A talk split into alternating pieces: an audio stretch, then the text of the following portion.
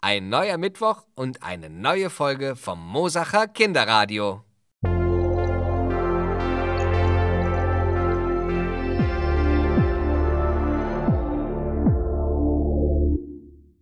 Heute haben wir einen echten Pyrotechniker zu Gast, der uns von seinem Beruf erzählt.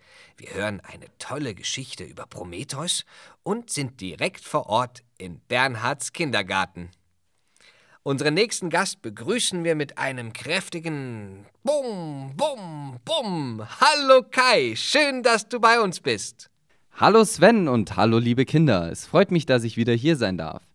Ja, ich bin Pyrotechniker. Das bedeutet, wir sind bei ganz vielen verschiedenen Sachen dabei. Ob es beim Film oder Fernsehen mal wieder regnen oder schneien soll, ob es beim Musical im Theater wieder ein paar Spezialeffekte geben soll oder beim Film und Fernsehen und natürlich auch ganz typisch beim Volksfest am Großfeuerwerk und auch an Silvester sind wir immer mit dabei. So zum Beispiel begleiten wir seit Jahren das Großfeuerwerk in der Altstadt von Altötting. Wow, ein echtes Feuerwerk. Und im Theater und im Musical. Ihr macht ja wirklich eine ganze Menge. Pyrotechniker, ein toller Beruf. Sag mal, wie bist du eigentlich Pyrotechniker geworden? Ich habe zunächst eine dreijährige Ausbildung als Veranstaltungstechniker gemacht und anschließend habe ich verschiedene Lehrgänge besucht, wo ich das Handwerk eines Pyrotechnikers erlernen konnte und dort auch die rechtlichen Erlaubnissen erhalten habe.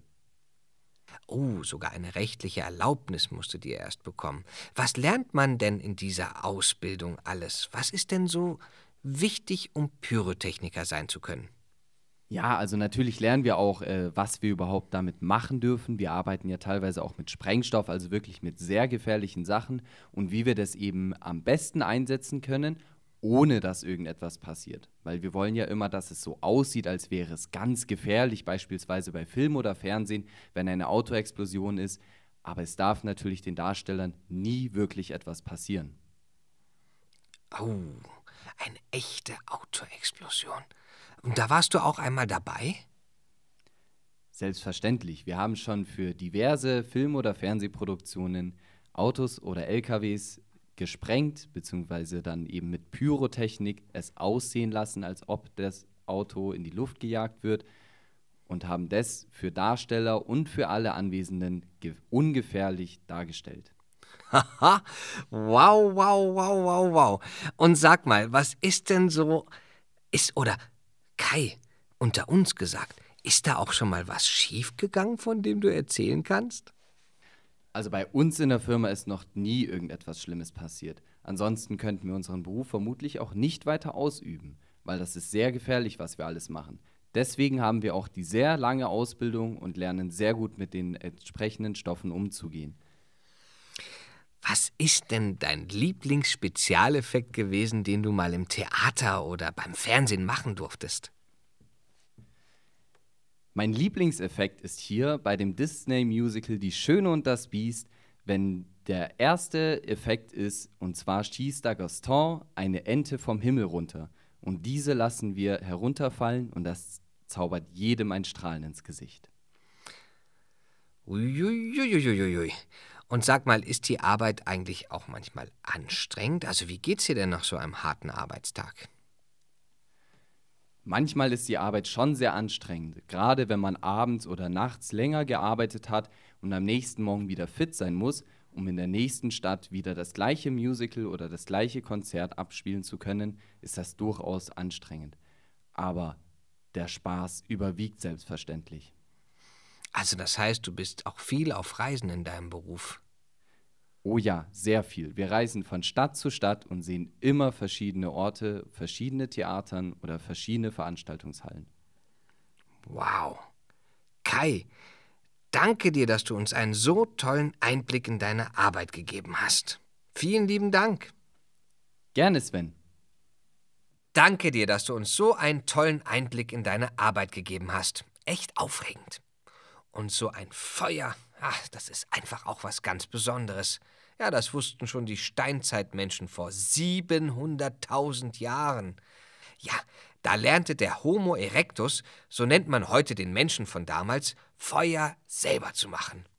Vorher bedienten sie sich nämlich nur an natürlichen Feuerquellen, also zum Beispiel Feuer durch Blitzschlag oder einen Brand, der entstanden ist. Aber irgendwann, vor etwa 700.000 Jahren, lernten sie mit Feuerstein selbst Feuer zu machen. Ja, dazu nimmt man einen Feuerstein und eine Pyritknolle, also sogenanntes Katzengold, und schlägt es kräftig aneinander, sodass die Funken fliegen.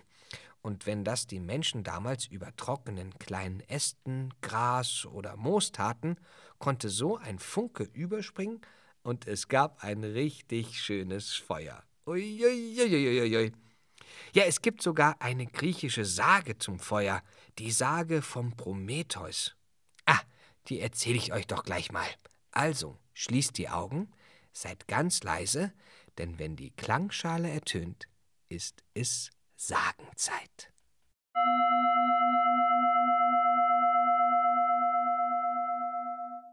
Prometheus bringt den Menschen das Feuer. Himmel und Erde waren geschaffen, im Wasser spielten die Fische, in den Lüften sangen die Vögel, der Erdboden wimmelte von Tieren aller Art. Aber noch fehlte das Geschöpf, das dem Geist als Wohnung dienen sollte und das dereinst die Welt beherrschen konnte. Da betrat Prometheus die Erde. Er nahm einen Klumpen Ton, befeuchtete ihn mit dem Wasser des Flusses, knetete ihn und machte daraus ein Gebilde nach der Gestalt der Götter und blies dem Gebilde den Atem ein. So entstanden die ersten Menschen. Lange aber wussten sie nicht, wie sie sich ihrer Gliedmaßen und des göttlichen Geistes bedienen sollten. Unbekannt war ihnen die Kunst, Steine auszugraben und zu behauen, aus Lehm Ziegel zu brennen, Balken aus dem Holze des Waldes zu zimmern und mit allem diesem sich Häuser zu bauen. Sie lebten in Höhlen unter der Erde, und planlos war alles, was sie verrichteten. Da lehrte Prometheus sie die Kunst zu zählen und die Buchstabenschrift, er erfand Boote und Segel für die Schifffahrt und sorgte für das Leben der Menschen. Wenn früher einer krank wurde, wusste er nicht, welche Medizin zur Linderung seiner Leiden gut sei, sondern in Unkenntnis der Arzneien starben sogar viele. Und darum zeigte ihnen Prometheus, wie sie Heilmittel mischen konnten. Ferner richtete er ihren Blick auf die Schätze unter der Erde, ließ sie hier Eisen, Silber und Gold entdecken. Kurz, er führte sie in alle Verrichtungen und Künste des Lebens ein. Im griechischen Himmel herrschte zu dieser Zeit Zeus mit seinen Kindern, der seinen Vater Kronos entthront und das alte Göttergeschlecht gestürzt hatte, von dem Prometheus abstammte. Die neuen Götter wurden bald auf das soeben geschaffene Menschengeschlecht aufmerksam, und Jupiter hasste Prometheus und seine Geschöpfe. Deshalb versagte er den Menschen die letzte Wohltat, deren sie noch zu höherer Gesittung bedurften. Das Feuer. Doch auch hier wusste Prometheus Rat. Er selbst brachte das Feuer zur Erde herab, und bald loderte der erste Holzstoß gen Himmel. Mit dem Feuer hatte Prometheus den Menschen den Anfang der gesamten Kultur und der technischen Kultur im Besonderen gegeben. Leider fanden es die anderen Götter gar nicht gut, dass Prometheus so nett zu den Menschen war, und er wurde bestraft, indem er dreißig Jahre lang an einer Klippe an Ketten hing und die Adler an ihm piekten. Dreißig Jahre sind sogar für Götter recht lang, auch wenn lange nicht so lang wie für uns. Er wurde dann von seinen Ketten gelöst, aber er musste als Strafe immer noch einen eisernen, schweren Ring tragen, den er nicht abnehmen konnte. Also diese griechischen Götter waren schon ziemlich streng. Das war eine Prometheus-Geschichte von Oskar Ebermann. Ha, jetzt haben wir noch einen tollen Beitrag aus einem Kindergarten, und zwar der AWO Kindergarten in der Gubestraße, wo euer Bernhard auch arbeitet.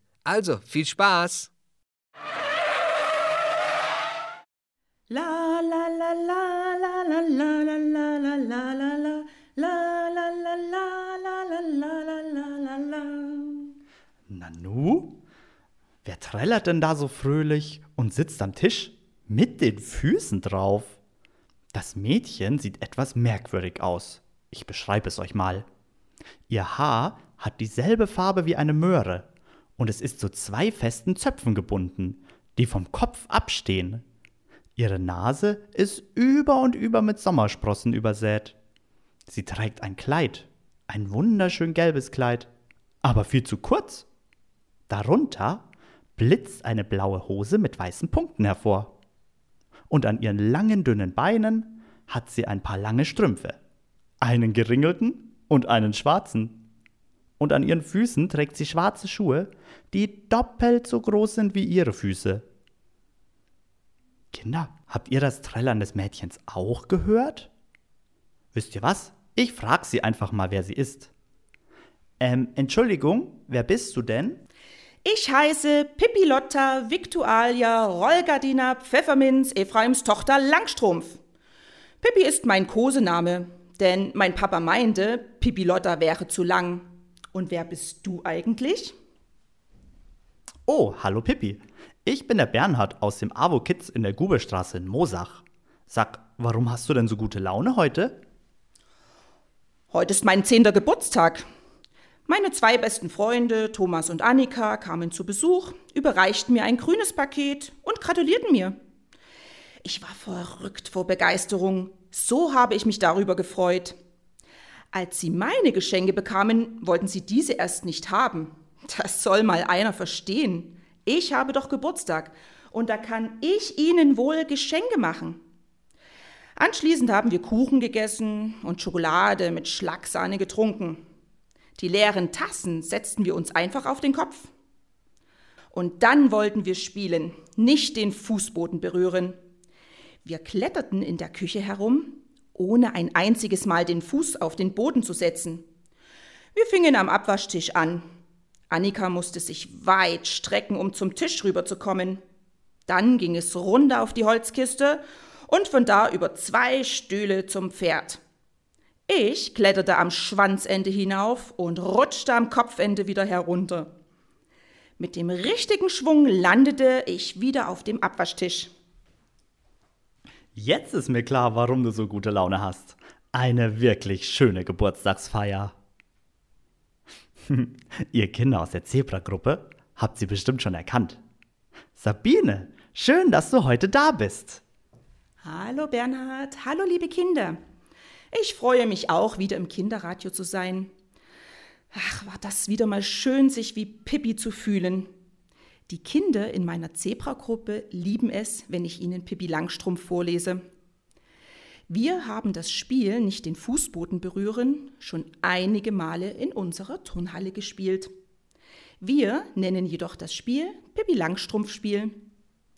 Wir kletterten über Holzgerüste und Holzkästen, balancierten über Bänke und Schaumstoffwürfel, liefen über Wackelkissen, machten Purzelbäume auf Matten und noch einiges mehr. Wir hatten so viel Spaß und trauten uns immer mehr zu. Oh, was für ein tolles Spiel, was ihr da in der Turnhalle gespielt habt. Das kann man bestimmt auch gut zu Hause nachspielen. Ah, Moment, aber zu Hause haben wir gar keine Turnmatten und Wackelkissen und Holzkisten habe ich da auch keine. Da hast du recht, Bernhard. Wie wäre es, wenn du statt einer Turnmatte dein Bett nimmst? Und statt eines Wackelkissens nimmst du einfach dein Kissen aus dem Bett. Und einen Holzkasten, den brauchen wir auch nicht, denn jeder von uns hat Stühle zu Hause. Wir machen uns die Welt, wie sie uns gefällt. Seht euch einfach mal um und überlegt, worüber alles geklettert und balanciert und gerollt werden kann. Hm, ich fange einfach bei meinem Bett an. Kinder, macht ihr mit? In meinem Bett werde ich mit einem Purzelbaum beginnen. Vor das Bett stelle ich mir drei Stühle, damit ich darüber laufen kann und bis zu meinem Schreibtisch komme. Ich steige dann auf den Tisch und laufe darüber. Neben den Schreibtisch lege ich mir mein Kissen, um dann darauf zu springen. Aus meiner Zudecke rolle ich mir eine lange Wurst, lege sie hin und balanciere darüber. Hui, wird das lustig! Oh ja, Und da können Mama und Papa oder eure Geschwister auch mitspielen. Die sind dann Thomas und Annika. Ach ja, Kinder. Ihr fragt natürlich vorher einen Erwachsenen, was ihr alles hernehmen könnt für unser Spiel, richtig? Also, ich habe jetzt total Lust, auch eine Runde nicht den Fußboden berühren zu spielen. Ja, Bernhard, mach mit. Ja, machen wir zusammen, oder? Spielen wir ein Spiel. Also. Ach ja, Kinder. Für euch hier im Kinderradio geht's jetzt wieder weiter mit Sven. Tschüss. Dankeschön. Ach, ich liebe Pippi Langstrumpf. Ob als Kind oder Erwachsener. Ein so tolles Mädchen. So, das war's für heute. Die nächste Sendung ist ab nächsten Samstag 9 Uhr verfügbar über pelkovenschlüssel.de slash Kinderradio oder bei Spotify. Und in der nächsten Sendung, da dreht sich alles um Fasching. Ja, mit Schminken, Spielen und einem echten Faschingsprinzenpaar. Also schaut auch auf unserer Facebook-Seite und unserem Insta-Account vorbei. Und noch einmal der Hinweis zu unserem Gewinnspiel. Malt ein Bild zu den Geschichten vom Mosacher Kinderradio oder was euch sonst dazu einfällt. Alle Einsender erhalten ein kleines Dankeschön und die ersten zehn Einsendungen erhalten sogar einen Gewinn. Einsendeschluss ist der 28. Februar. Und wir, wir hören uns wieder am nächsten Samstag, den 13. Februar ab 9 Uhr. Bis dann! Das Mosacher Kinderradio wurde präsentiert vom AWO Ortsverein Mosach Hartmannshofen und dem Kultur- und Bürgerhaus Pelkoven Schlössel mit freundlicher Unterstützung des AWO Kids Mosach und AWO München Stadt.